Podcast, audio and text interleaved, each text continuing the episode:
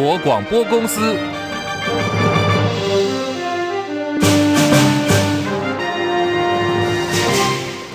大家好，欢迎收听中广新闻，我是黄丽凤。中国大陆快艇翻覆事件造成两名大陆船员死亡，引发两岸的情势升高。海巡署原本是说，是大陆渔船拒绝盘检在先，在蛇行逃逸的时候不慎翻覆，只字未提双方追逐的时候曾经发生过碰撞。下午最新发展，在事件当中一同落海生还的两名大陆渔民，昨天在回到大陆之后，接受了中共官媒央视新闻旗下的新媒体专访。他们在专访当中控诉，船只呢是被台湾海巡给撞翻的。这名渔民还说，台湾海巡冲一下就把我们的船给顶翻了，我们就钻到水里头跑出来的时候呢，四个人只有两个人上岸。影片发布之后，再度激发了大陆民众的愤慨，纷纷留言说这不是谋杀，这是什么？血债血还，就是撞翻的。所以呢，一直不敢公布视频影片，还谎称渔民呃这个渔船呢是蛇形的，绝对不能够就这么算了。我方海巡执法到底有没有全程录影？为什么事发一个礼拜来都不公布？调查全案的金门地检署主任检察官施家荣给了答案。海巡队有向本署表示说，这个本案没有监视录影。勘验结果确实发现，这个巡防艇上面它没有装设固定的呃录影监视器材。原来海巡没有监控录影，船只翻覆出了人命，迟迟拿不出执法的影片，没有影片就难有真相？到底怎么回事呢？海巡署专委赵军做了说明：该艘陆船蛇形拒检逃逸，于 CP 幺洞五幺艇船首迂回航行，在高速追逐状态下，船身多次接触，船身易受海浪影响剧烈摇晃，同人在高度专注维持平衡及准备强靠登检状态下。致该名负责收证同仁未及拿取收证器材进行收证，死者家属的伤痛我们深切体认，也将全力协助家属处理后续事宜。对此，资深媒体人赵少康直言说：“一开始他就怀疑海巡单位的说辞，更不相信说你在过程当中影像都没有录下来。”现在赵少康提出呼吁说：“诚实是上策，两岸之间应该要多多的表达善意。”当时我就觉得很奇怪，我我就提出质疑哈。说对方是蛇形翻覆，我就想说他干嘛蛇形呢？那个地方北定离大陆很近嘛，我如果要跑，一定是加速直线跑嘛。我就说你把录影带拿出来看看吧，也不拿。所以现在有几种情况啦，第一种是他们讲真的根本没录，第二种是录了不敢拿出来，第三种录了，因为中间可能有什么问题，怕人家质疑，把它洗掉了。好，现在各方好多的质疑，海巡终于改口承认了，说是在高速追逐的过程当中，船身有过多次的接触。不过，海巡单位几香肠式的说法被质疑是在遮掩真相。对此，海委会主委管碧玲强调说，他两天前呢就曾经表示，这个案子是受到第三人责任险的保障。而所谓的第三人责任险，就是因为有碰撞，请大家可以骂我，骂我管碧玲，但是呢，不要去骂海巡了。美国国务院今天说。正在密切关注北京的行动，同时呼吁双方都要克制，不要片面改变现状，敦促中共跟台湾进行有意义的对话，来减少误判的风险。而路透社报道也说，中共借由目前呢在台湾取缔越界陆船酿成伤亡的事件，这是间接在对即将在五二零要上任的总统赖清德施压。白宫顾问苏利文说，美国的立场是很清楚的，就是要维持台海的和平稳定。反对任何一方采取任何破坏和平稳定的行动。他说呢，这将我们继续大声，也要明确所传达的讯息。这起事件被大陆国台办批评是恶性事件。对于金门局势升高，国防部今天有最新回应，已经要求外岛的防卫部跟海军要先行预拟可能冲突的态样跟处置的方式，要纳入平日的演练当中。国防部强调会做好冲突支援准备。不过现在的最高原则还是不。直接介入，不升高冲突。而面对金厦海域的冲突连日升温，在刚刚最新消息说是准总统赖清德说话了。他今天下午是在民民进党中常会当中表达了三点态度，包括妥善处理、支持海巡、坚定执法，避免未来还会有类似的情况发生。六点新闻夜。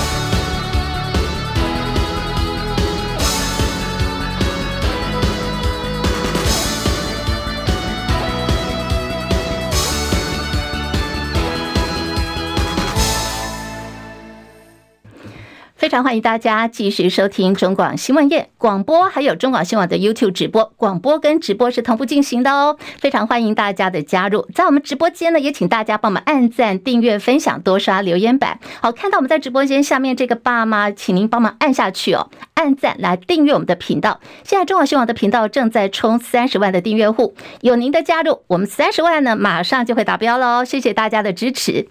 继续来关注的就是现在了，蓝白和有谱。立法院国民党团的三长，还有民众党团的三长，现在呢已经聚在一起了，他们要吃饭来联谊。而这场的饭局包括了民众党党主席柯文哲也到场参与。外界形容今天晚间的这个晚餐呢，是蓝白合再度向前迈进了一步。国民党团总召傅昆萁说，他要诚挚的表达欢迎，在野党嘛，就是应该要携手同心，共同监督制衡执政的民进党。傅昆萁说，这个就是在野党的天坚持，也是过半民意的期盼。新开业的立法院几乎呢天天都离不开食安专案报告跟民众党团的话题。行政院长陈建仁到立法院的食安报告可以说是一波三折。最新发展在傍晚传出，经过国民党团违宪临时会，还有这个民众党团朝野协商闹双包的风波之后，立法院议事处下午发出了一张最新的公文。好，这个公文的内容呢，就是要通知各个党团，立法院长韩国瑜韩院长在明天下午四点钟会就民众党这个民进党团、国民党团还有民众党团所提案的食安汇报，要来邀请召开政党协商。媒体形容说，民众党抢声量，现在呢，未来的立法院都得要看黄历。诶，什么叫黄历呢？黄珊珊还有黄国昌的行事历哦。那么对此，党主席柯文哲说，他自己从来都不认为民众党是所谓的关键少数。阿北还说呢，只要蓝绿能够谈得妥，民众党就是少数，本来呢就不关键嘛。张伯仲报道。被问起民众党立院党团现在似乎处处求表现。台北孙，日后立院行事都得看黄历、黄珊珊和黄国昌的行事历。柯文哲在大笑之后回应表示：“三党不过半，你知道，也不一定说，哎，民众党才有决定权的。如果蓝绿讲好，民众党就根本一点影响都没有。哦，是蓝绿讲不好的时候，民众党才有说，哎，有影响权。所以这种三角关系蛮复杂的。所以我从来不会认为说，哎，我们是什么关键少数。”搞不好弄到最后，我们只是少数，根本不关键的。对于民众党二十二号即将和国民党参叙，是否会针对哪些特定议题交换意见？届时会亲自与会的柯文哲表示，最重要的目的是要建立起沟通管道，让党团三长有事就直接沟通，不必都得找他处理，很麻烦。对于杨宝珍请辞效应持续荡漾，柯文哲主动披露，确实有人向他建议，让杨宝珍去负责传统媒体公关，以便和传统媒体打好关系。但这回他的离职和这方面毫无牵扯。柯文哲也表达，他对于许多媒体不断对此带风向感到不以为然，透露他对杨宝珍还是有表达未留之意。这四年来，他的确也太累了，请他想休息就先休息，休息好了随时都可以回来工作。中广记者张伯仲台北报道。好，我们刚刚提到这个民众党的内斗危机，提到了杨宝珍哦，绰号“宝宝”的民众党发言人、党团副主任杨宝珍日前公开落泪闪辞，不过他强调自己没有退党。那么，因为杨宝珍在接受媒体联访的时候，就在镜头前哽咽落泪了，引发外界联想说这是民众党内斗，杨宝珍是被请辞的，还说民众党党主席柯文哲他偏心外传内斗杨宝珍的陈志汉。那么今天柯文哲也有回应。啊，他就是做很累，说他休息，休息一下。我每天他也要想想，他他是不是真的要去选举？他需要点时间思考。啊，你们媒媒体每天在做什么？什么什么什么被请辞被什么？我在受受不了。我我们的媒体在很努力的制造制造这种带风向，我在受不了。跟他讲说，你要你要休息就休息，啊啊啊，休息好了要要回来工作，随时可以工作。我倒觉得这样的，他真的超四年太累了。好，真的操了四年，好累哦。不过这个杨宝珍的宝宝风波还没有完哦。前柯文哲幕僚吴静怡今天在脸书发文说，不知道是宝宝粉离开了，还是说这个流量密码的新合约还没有签约的关系。看到的是昨天晚间，这个柯文哲的老婆陈佩琪呢又在脸书贴文。不过很罕见的情况就是隔了一天哦，这个陈佩琪的贴文还没有突破三千赞，这个情况呢以前从来没有过，所以直言极有可能就是泛蓝的支持者已经。看穿了蓝白和蹭流量的假戏码了。而在蓝营方面，昨天党团临时撤了蓝营立委吴宗宪的提案，改支持民众党团的提案。现在传出党内有不满的声音，而且矛头呢是指向了党团的总召傅昆萁。国民党立委赖士葆今天说，除了负责提案的党内立委吴宗宪觉得有点委屈以外，他也听到还有三个委员说，这两个案子明明不冲突啊，变成现在白营有提案，那么我们呢蓝营就没提案，因为临时撤回来了，看起来就是国民党矮了一截。赖世宝说，党团的。成员要合作，你叫我做我就做啊，但是要撤掉，是不是应该要事先沟通一下？成员多沟通是一个好事情，特别呢是给我们党团成员任务之后，你要改变了，你要说一下嘛。只是花个几十秒传个讯息，其实我们都可以理解，会释怀的。来看的是这个柯文哲，这次他骂对了吗？曾经被柯文哲批评哦，是一只不要脸的肥猫。这个人呢是财团法人病理发展基金会的前董事长陈炯松，因为领取了一千四百四十万元的退职金，可是卫福部认为说退职金没有发给的依据跟标准，董事长没有工作的规则来适用，所以基金会提告请求要把这个一千四百多万元的钱要返还，一审败诉了。结果基金会呢提起上诉，台湾高等法院今天判决陈炯松必须要吐回这一千四百多万元。二零二四大选已经落幕了，民进党前立委高嘉瑜在台北市港湖选区落选。今天呢，高嘉瑜接受媒体专访的时候，他说呢，他自己的下一步是二零二六年，他是不会缺席的。高嘉瑜的话讲得很明白哦，他说他希望可以来挑战市长，这个市长指的是台北市的市长。他说这是我的目标之一，希望有这样的机会。而高嘉瑜还说呢，当然党内现在很多优秀的候选人，也不是说非我不可，可是呢，就是要先把自己该做的事情做好，而民进党内也会就此来考量。新竹市政府的前美女发言人许千晴，去年五月份在脸书贴文说，这个民进党当时担任立委的郑运鹏服务处在一百零呃，在这个一零四人力银行的时候，他有贴文要征才嘛，可是呢没有公布联络人，也没有公布这个电话的相关资讯。许千晴当时说，这样子就好像是诈骗集团，令人却步。因此郑运鹏就提告，这个告许千晴呢要求偿六十万元，还要他刊登澄清的声明。一审的时候，法官判郑运鹏败诉，而这个法官呢，还在这个判决书上头写了一段话，令郑运鹏非常的生气。哦，当时还成为这个媒体报道的焦点。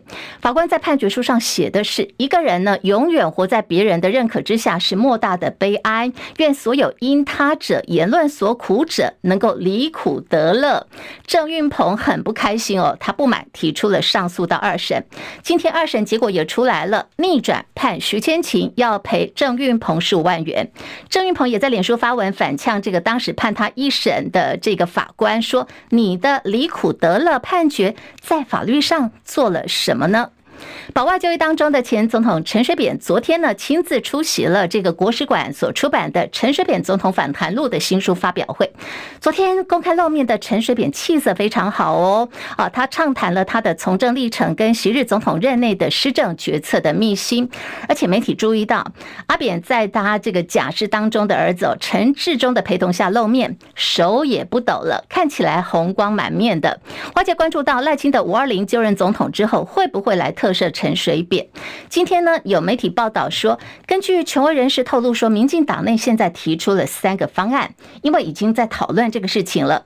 这个民进党内针对特赦陈水扁提出的三个兵推方案呢，有三个可能性的方向，包括是蔡英文总统卸任前，也就是在五二零之前，先由小英来特赦陈水扁，或者呢是压时间在五二零之后。由新上任的总统赖清德来特赦，或者再等三位前总统，这个就包括有马英九在内，三位前总统所涉案件一并处理之后，再来特赦陈水扁。那么，到底这个兵推三个方案当中，甲乙丙哪个方案可行哦？据说现在民进党内是在等赖清德来做最后的决定。蔡英文的时代已经在步入尾声了。来观察最近这八年来两岸关系的一个变化，尤其是经贸关系屡屡引发注意。学者的看法是在过去八年蔡英文执政期间，经济手段被视为是对台湾传递某一些呢威者讯息的重要管道。而根据估计，未来赖清德如果是持现在的政治立场，遭遇到北京的经济制裁的几率可以说是百分之百，很可能哦，这个是近乎于必然的。如果说赖清德在五二零当天所提出的这个两岸论述踩到红线的话，学界跟预言说，那么大陆极有可能宁可自损。也要伤人。这里科技大学国贸系副教授张宏远说，大陆对于台湾的看法，现在呢是从人民内部的矛盾，已经上升到了准敌我之间的斗争。对于台湾的施压呢，是从原来的识时务为俊杰，现在转换成为，嗯，好像这个力度加强了，变成了敬酒不吃吃罚酒。这也意味着过去蔡英文在执政八年的灰色区域，到了赖清德准总统极有可能要踏入的两岸关系，有可能就要。进入所谓的红线红区了。对此，国民党主席朱立伦说：“呃，针对最近这个金厦海域之间所接连发生的事件，包括了海巡署跟大陆渔船之间的这个到底有没有冲撞，造成两名大陆船员死亡，还有是在前天下午所发生的我方的观光船遭到大陆海警的强制登船检查，这些的冲突呢，他说他是支持政府执法的，可是要降低两岸的对抗风险，否则两边就会变成了恶意螺旋。”我们当然支持政府执法，但是我们基于人道，也要表达最大的这个哀悼。那我们更不希望这时候把矛头指向对方，用恶意或者是用任何的冲突来造成两岸关系的恶化。今天民进党作为执政当局，绝对有责任要能够降低两岸之间对抗的风险，要能够。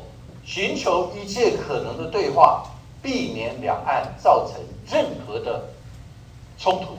当然，我们也希望对岸也要降低恶意，否则两边就变成恶意螺旋。只要恶意螺旋，所谓恶意螺旋，或者叫敌意的螺旋，就会变成越来越严重的。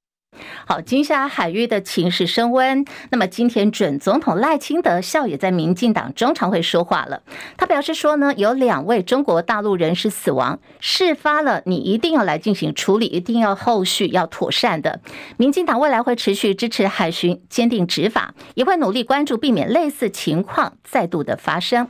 而海巡署今天呢，已经在金门县的殡葬所为这起事件两名死亡的大陆渔民举办了头七法会。今天的这个法会。呢，海巡方面派出的是副署长许敬之来主祭。不过，死者家属虽然人是在金门，可是呢，却没有出席这场头七法会。海巡署表示呢，这个时候一切都是以人道关怀为优先，其他的干扰因素就先抛开吧，让家属跟亡者的身心灵都能够获得安顿。菲律宾、美国进行联合空中巡逻，引发了中共的不满，指控菲律宾呢是在拉拢。这个在域外的国家，在南海地区以外的国家，在南海地区搅局。现在菲律宾军方有最新回应说，菲律宾跟美方进行联合巡逻，目的是要保卫南海领土跟国家利益。澳洲同时也发布了一份蓝图，说计划在未来的十年当中，要投入一百一十一亿元的澳币，换算台币是两千三百亿元左右，要打造一支有规模更大。火力更强的水面舰队，扩充为二战以来最大规模的澳洲海军。澳洲政府说，这个举动是为了要因应印太地区跟中国大陆关系日益紧张化，还有就是呢，面对许多威权国家的威胁。高雄的黄色小鸭人气超夯的，已经展出二十四天了。哇，这个到访的这个人次呢，已经破了七百多万。不过今天这个黄色小鸭，呃。发生了一个意外，就是消风哦，消风了。其中有一只呢，不堪六级强风的这个吹袭哦，鼓风机的电线被强风给扯断了。那么这个黄色小鸭就是靠风打进去哦，把这个鸭子呢，把它撑出来，看起来很可爱哦。那么你现在消风以后，没有这个风的支撑，它就变成了满脸的皱纹。黄色小鸭变成了皱纹老鸭。还有在网络上呢，现在好多网友就在笑说：“哎，黄色小鸭，你是在消风闹罢工吗？”高雄市政府。据报以后，立刻派员去抢修哦。现在看起来，小鸭已经恢复九成左右了。另外是三十六万包的国民零食，现在出了问题的虾味鲜香辣口味已经流入市面，回收作业还在进行当中。不过呢，还有这个二十多万包的流向不明，具有致癌风险的非法定着色剂苏丹红全台流窜，云林卫生局查获了八公斤流向了生产这个虾味鲜的高雄裕隆食品。业者今天声明说，我也很糟啊，我是自己是受害者啊，我的进货来源都是符合法规的标准，原原料供应商出了问题，有这样的疏失，我们跟社会大众道歉。玉荣说呢，一共是有八公斤苏丹红的辣椒粉，都是做成了香辣口味的虾味鲜，总量是三十六万六千多包。那么现在下架大概是十万包左右，还有二十六万多包是去向不明的。如果说大家检查一下，看看这个后面包装后面的批号，如果说是这一批的话，从即日起到三月底呢，你在哪里买的就可以跟你的通路来进行退换货了。对于苏丹红的辣椒粉全台流窜，食药署宣布即日起对大陆输台辣椒粉不合格二十一家的出口商还有制造厂暂停受理输入查验三个月。台中市政府验出全台的这个呃瘦肉精的风波还在延烧，那么验出的是台糖的这个猪肉含有瘦肉精引发的食安争议，立法院新会期开议了，蓝绿白阵营为了行政院长陈建仁的食安报告吵翻天，那么今天食药署最新动作是在下午。邀集到十多位的专家学者开了会议，要厘清整体事件的争议。民众党党主席柯文哲今天被问到说：“哎，是不是觉得这个国民党作秀做过头呢？”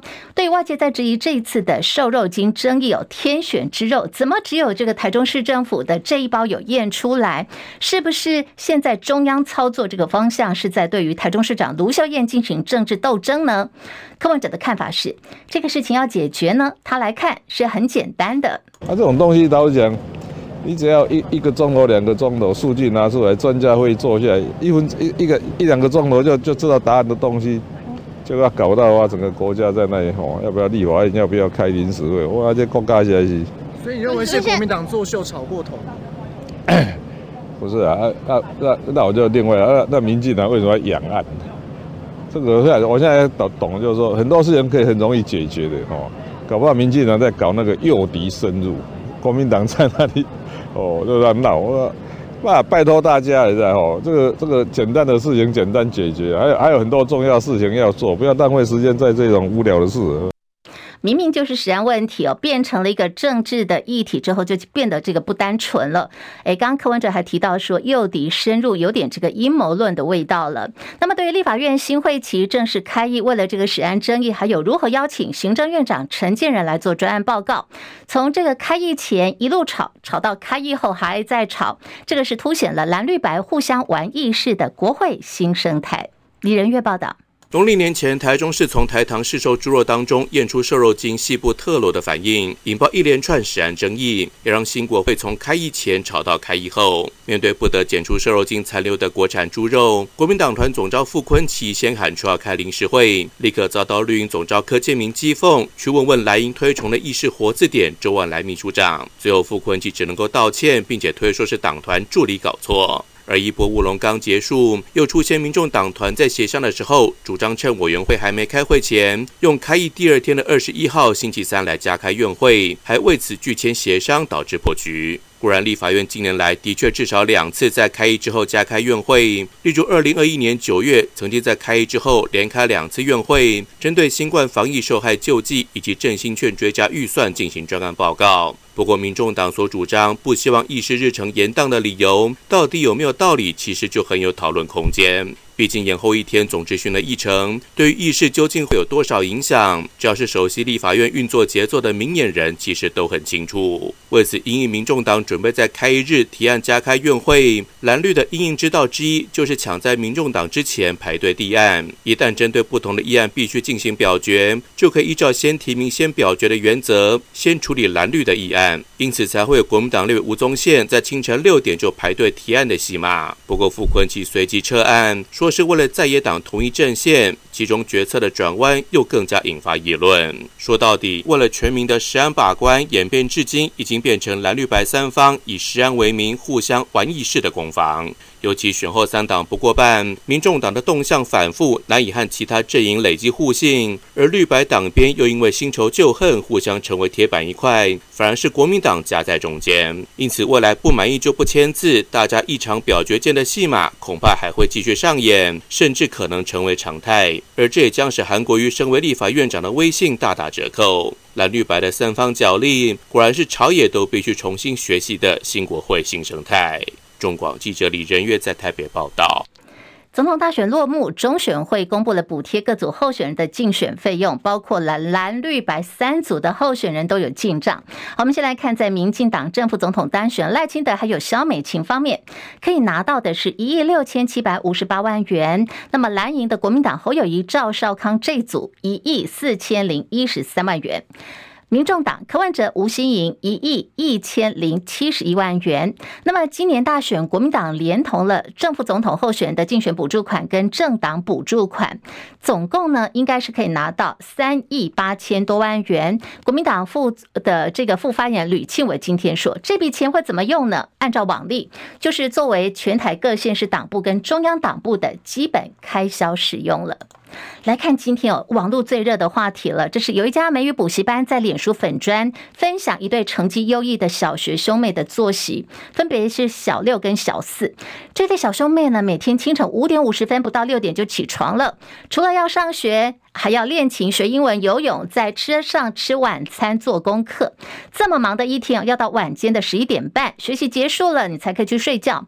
就网友就挞伐说：“哎，这是什么鬼故事啊？”就连医师也跳出来呼吁，孩童睡眠不足可能会有学习记忆困难、情绪有问题跟免疫功能下降。好，那么现在网友也追出哦，这一对小兄妹的妈妈是一名女主播，对自己要求很高，也对孩子有高度的要求。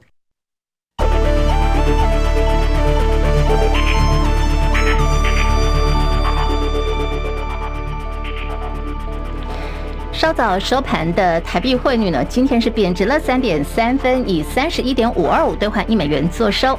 台北股市今天下跌了七十六点，收在一万八千六百七十六点，跌幅百分之零点四一，成交量三千四百二十二点零七亿元。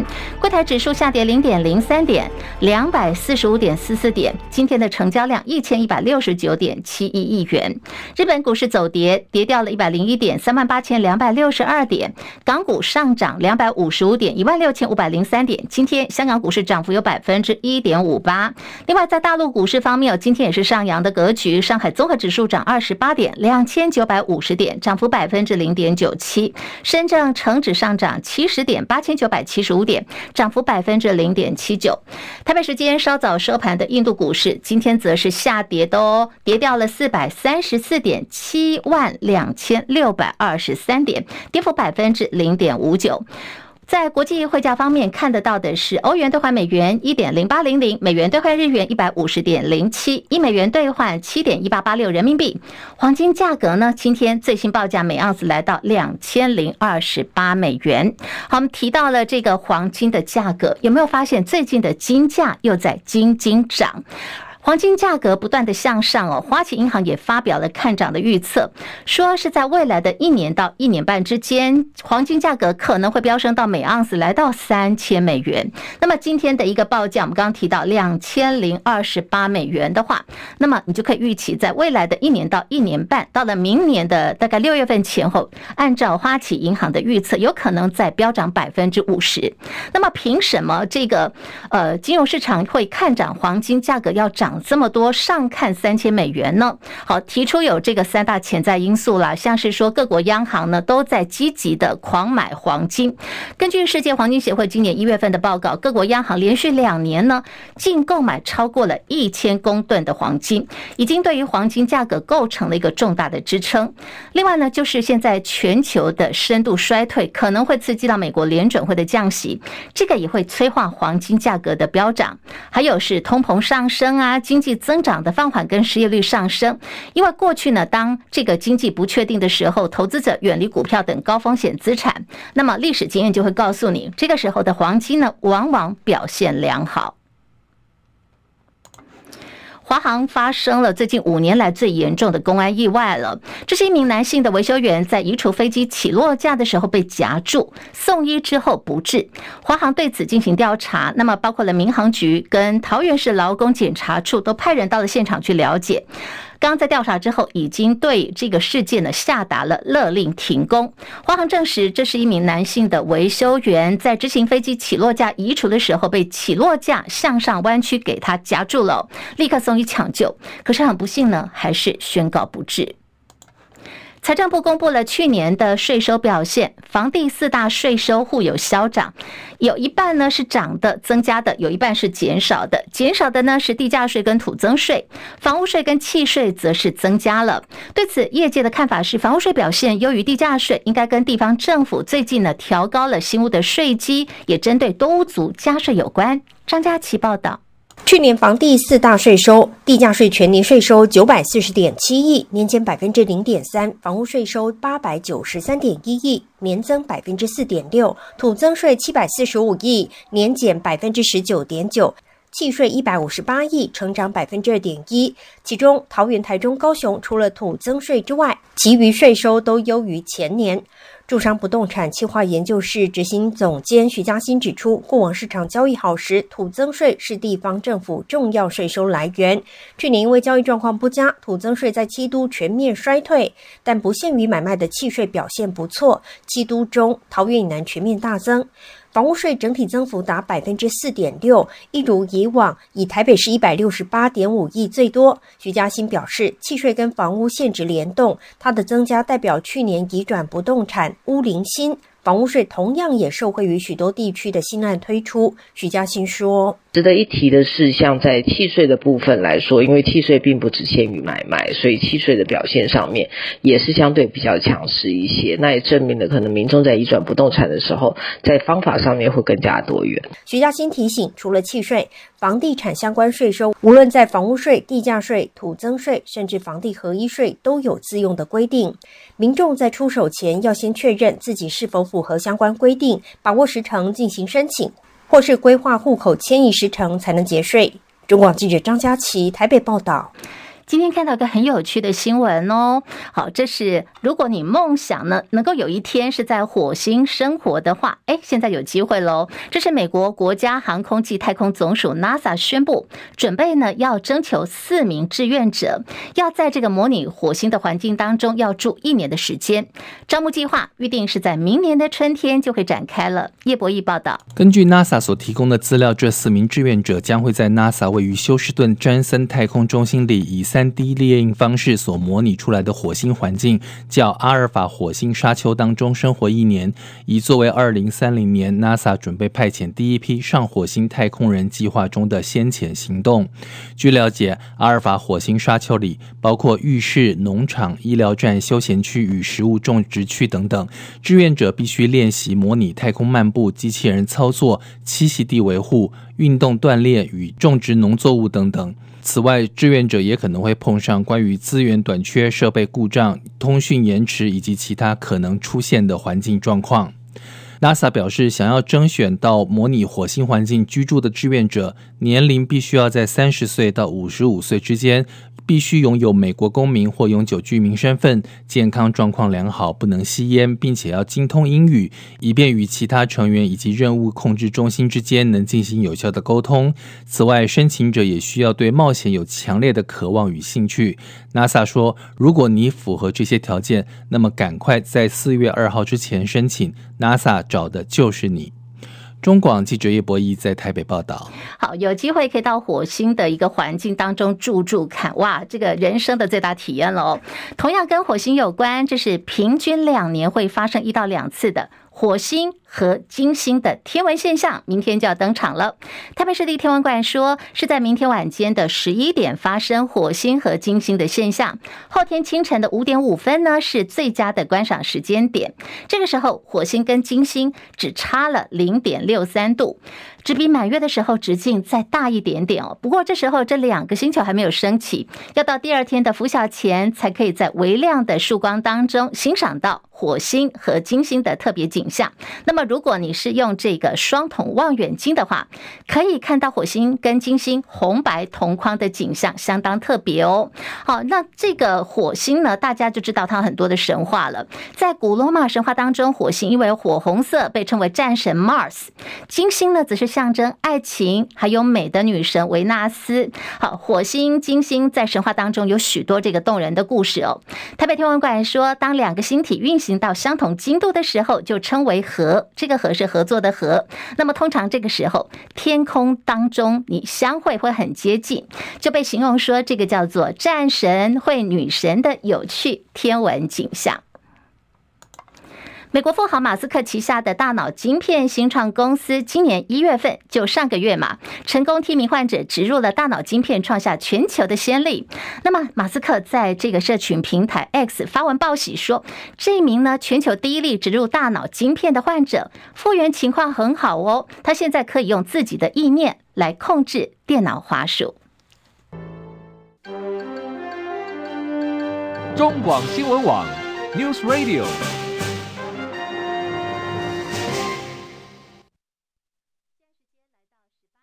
三十九分，好，我们要来关注的是，在疫情解封之后，有没有注意到现在国内好多行业都有缺工的问题，而且一直在喊说，哎，人力不够啊，缺工的问题好严重哦。就看到这个劳动部日前跟印度完成了引进移工备忘录的签署，民进党政府点头了，开放印度移工来台。不过也看到业界是有话要说的，国人方面也有一些担心的声音已经出现了，到底怎么回事呢？马上连线的是中广资深记者张佳琪来深入了解。了解，佳琪上线了吗？是立凤晚安。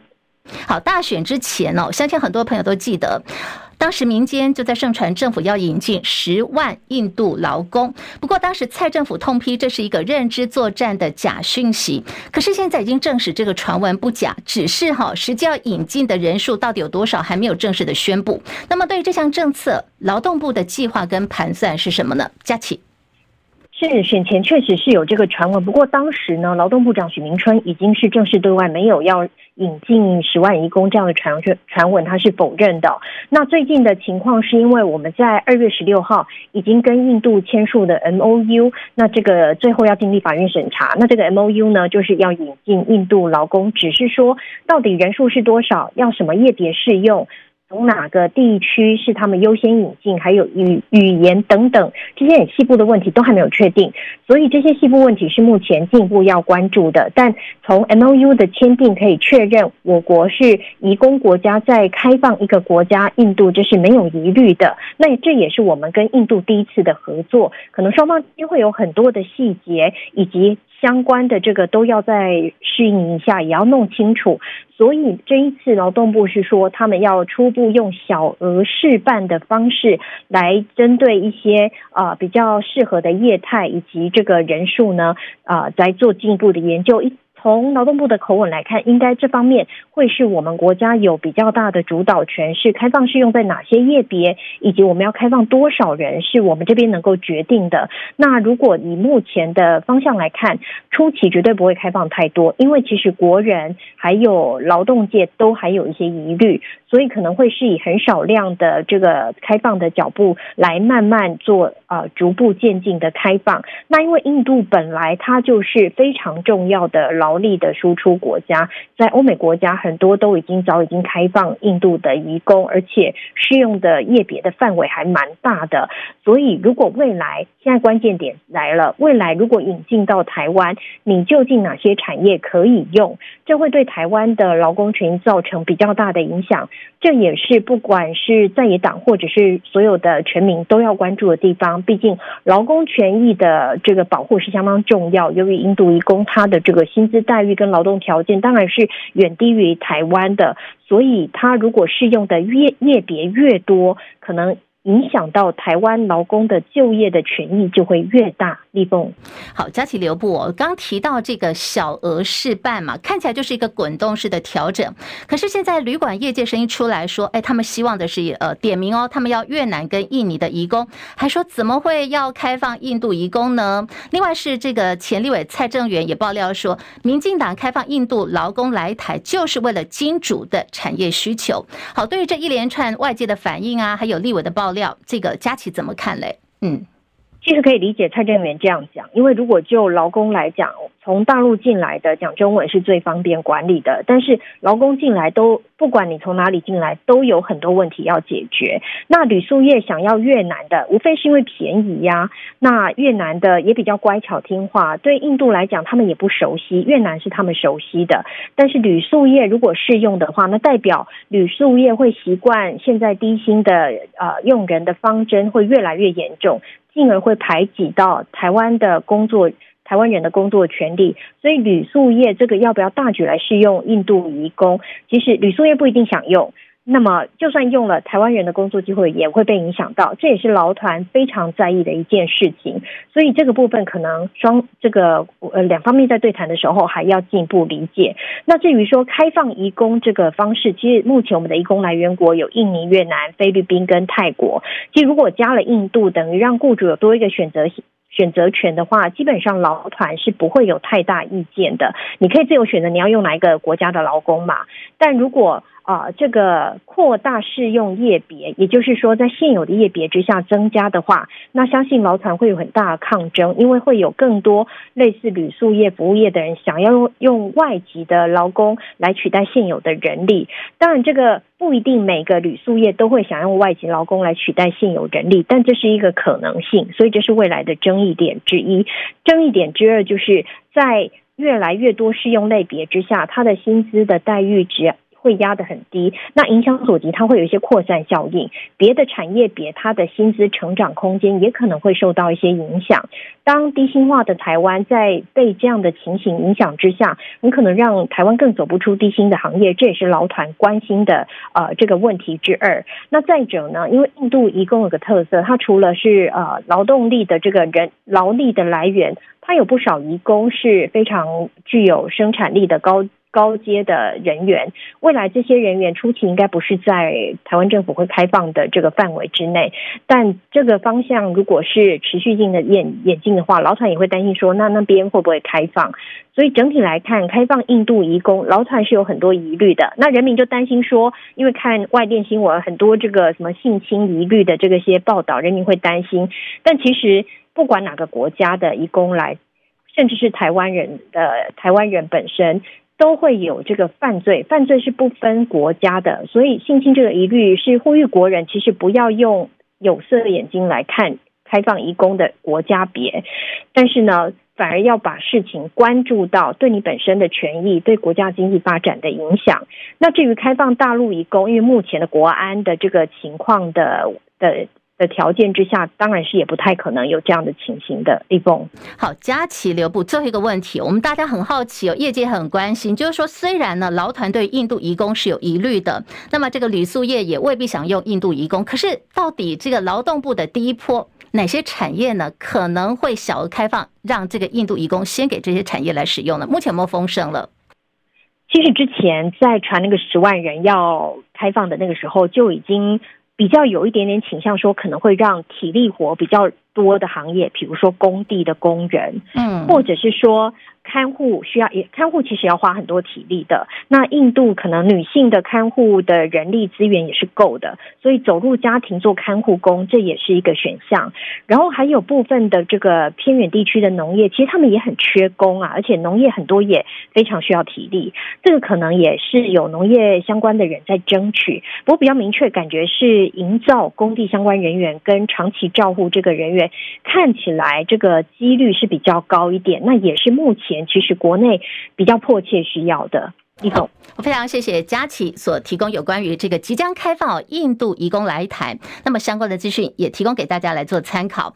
目前看起来就是这个劳力密集产业极有可能就是劳动部会优先开放的第一波了。另外也是跟民生的议题有关哦，就是电价喊涨，可能时间点落在四月份。那么远东集团董事长徐旭东今天呼吁说，不要针对用电大户来涨电价啦。经济部长王美花回应表示。电价调整方案还没有确定，会针对不同层面的影响来做评估，再送给三月底要开的审议会来进行讨论。张佳琪报道。三月电价审议委员会将要召开，四月调涨电价恐怕难以避免。经济部长王美花受访时已经先透露，希望用电大户要承担较多义务。远东集团裕民航运董事长徐旭东二十一号出席航运界春节团拜时受访表示，各种原物料都在涨，电价很自然要调整，但是希望不是针对大户来加收。经济部长王美花二十一号出席国家品质奖颁奖典礼时，媒体问及此事，他说相关电价方案还没有确定，对于用电大户是考量节能，才希望承担较多责任。王美花认为各界意见，经济部都会审慎看待。王美花说：“那我想台电最主要还是呃希望能够先得到政府的财政的支持。”那呃这样的话来看，呃对台电的整个财务的结构哈的影响，那以及呃对电价的调整呢，对各个不同层面的影响，那这个部分呃评估之后会送到审议委员会去讨论哈。徐旭东受访时坦言，针对用电大户的调涨可能性蛮高，不过大户调涨幅度多少是能够接受的，他则表示难以回答。中广记者张佳琪台北报道。新北深坑有一座电子工厂的仓库，昨天大火，火势扑灭以后呢，双北部分地区的空气里头充满着臭味，久久不散哦。而且呢，在今天白天的时候，很多的民众还反映一样都闻得到。民怨塞爆了双北市长蒋万根侯友谊的脸书。今天双北首长。偷出动哦。侯友谊是到了火场去视察，他说恶臭味呢来自于粒状污染物，监测结果当中空气里头并没有所谓的带奥辛，邻近地区的空气品质已经恢复正常了。张伯仲报道。对于这起大火造成新北和台北空气品质恶化，临近居民苦不堪言，更忧心带奥辛的污染。侯友谊提到，环保局在第一个时间就已经展开空气品质的监测，到昨天晚上空气品质就恢复到常态。目前监测是因为粒状污染物在刚开始会有一些恶臭，其实经过我们环保局的监测，里面到目前为止并没有发生过戴奥辛。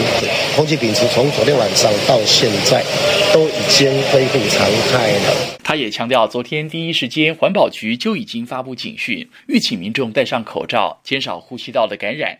侯友谊提到，由于火场存放许多通讯器材，也包括锂电池，灭火过程不像一般民宅火警，特地动用了近百辆消防车，第一时间就有效控制住火势。至于内部的残火，当然需要多花一点时间来处理。到今天，所有残火都扑灭完毕。消防同仁们不断调整勤务，不断压制火势，因此他特地前来慰勉辛苦的消防同仁和环保局同仁。尽管证实污染物并不包括戴奥辛，侯友谊还是请身体感到不适的民众可以前往新北市各卫生单位进一步检查。中广记者张伯仲。台北报道，好，这一次深耕大火的臭味呢，可以说是从新北呢一路飘散到了新店、中永和，还有台北市的文山区。到了今天白天呢，还是有民众在抱怨，一直都闻到这个臭臭的塑胶味。许多台北市民抱怨吸了一整天、一整晚的恶臭，痛批台北市政府反应慢半拍。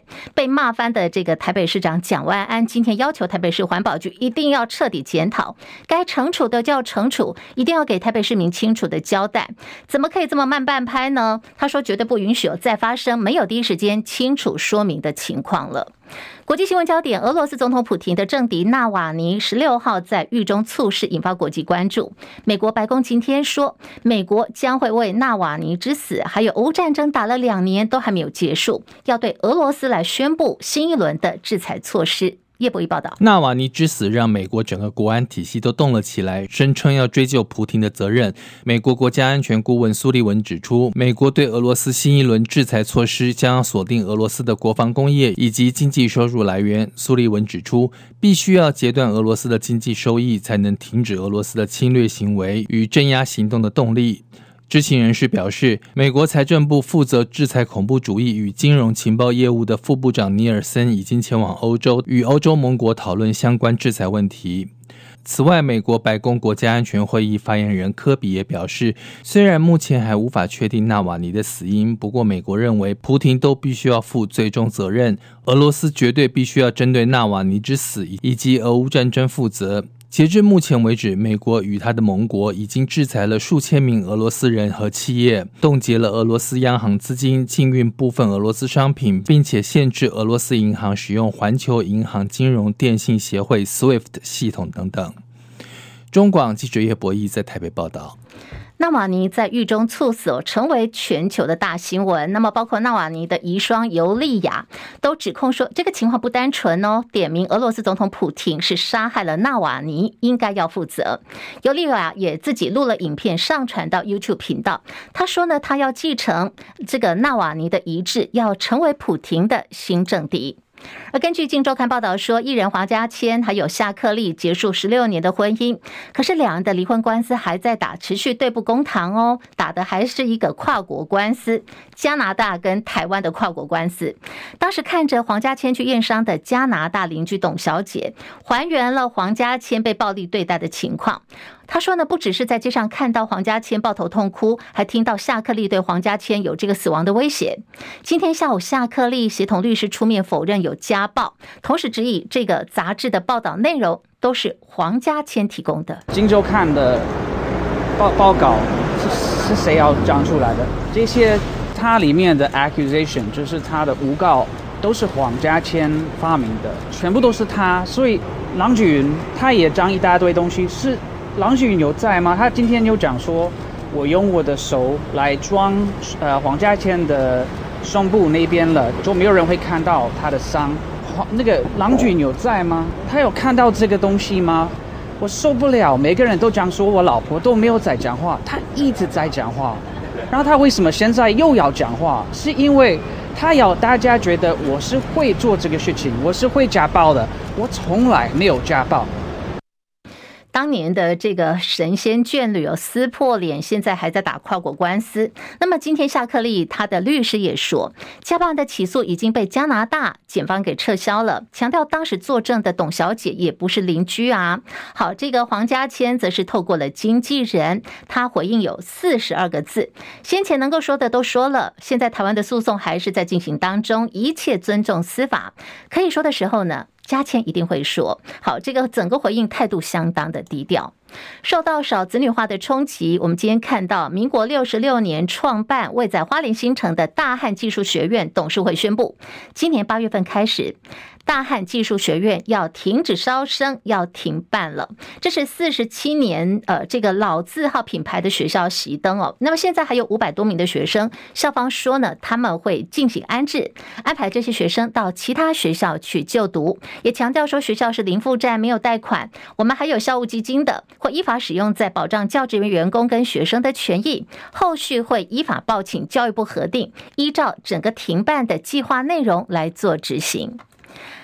另外是时代的眼泪哦，台北市北投热海温泉大饭店公告，本月底二月二十九号结束营业，倒数最后一个礼拜了。北市法务局发现说，哎，怎么还有这个总金额达到两百五十多万元的餐券、温泉券跟休息券还在对外流通呢？那么这些如果在月底之前没有办的话，可能你的权益就会丧失哦。所以提醒消费者，赶快把握最后一个礼拜的时间，二十九号之前一定要跟热海温泉大饭店来办理退券退馆，而且业者。不可以因此来收取这个呃相关的手续费用。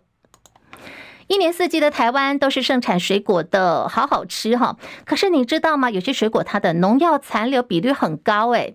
根据营养师说，农药残留比率最高的水果，大家猜猜看？晚餐时间结束，正在吃水果吧？我要揭晓答案喽。农药残留比率最高的水果是百香果，而且百香果已经是连续三年夺冠了，农药残留比率高达百分之十四。另外，第二名跟第三名的水果是西瓜跟木瓜。好，我们要提醒大家，如果吃完晚餐正要吃水果的话，这个水果一定要先洗，然后再来切。哈，那么草莓部分农药残留则是排名在第五名。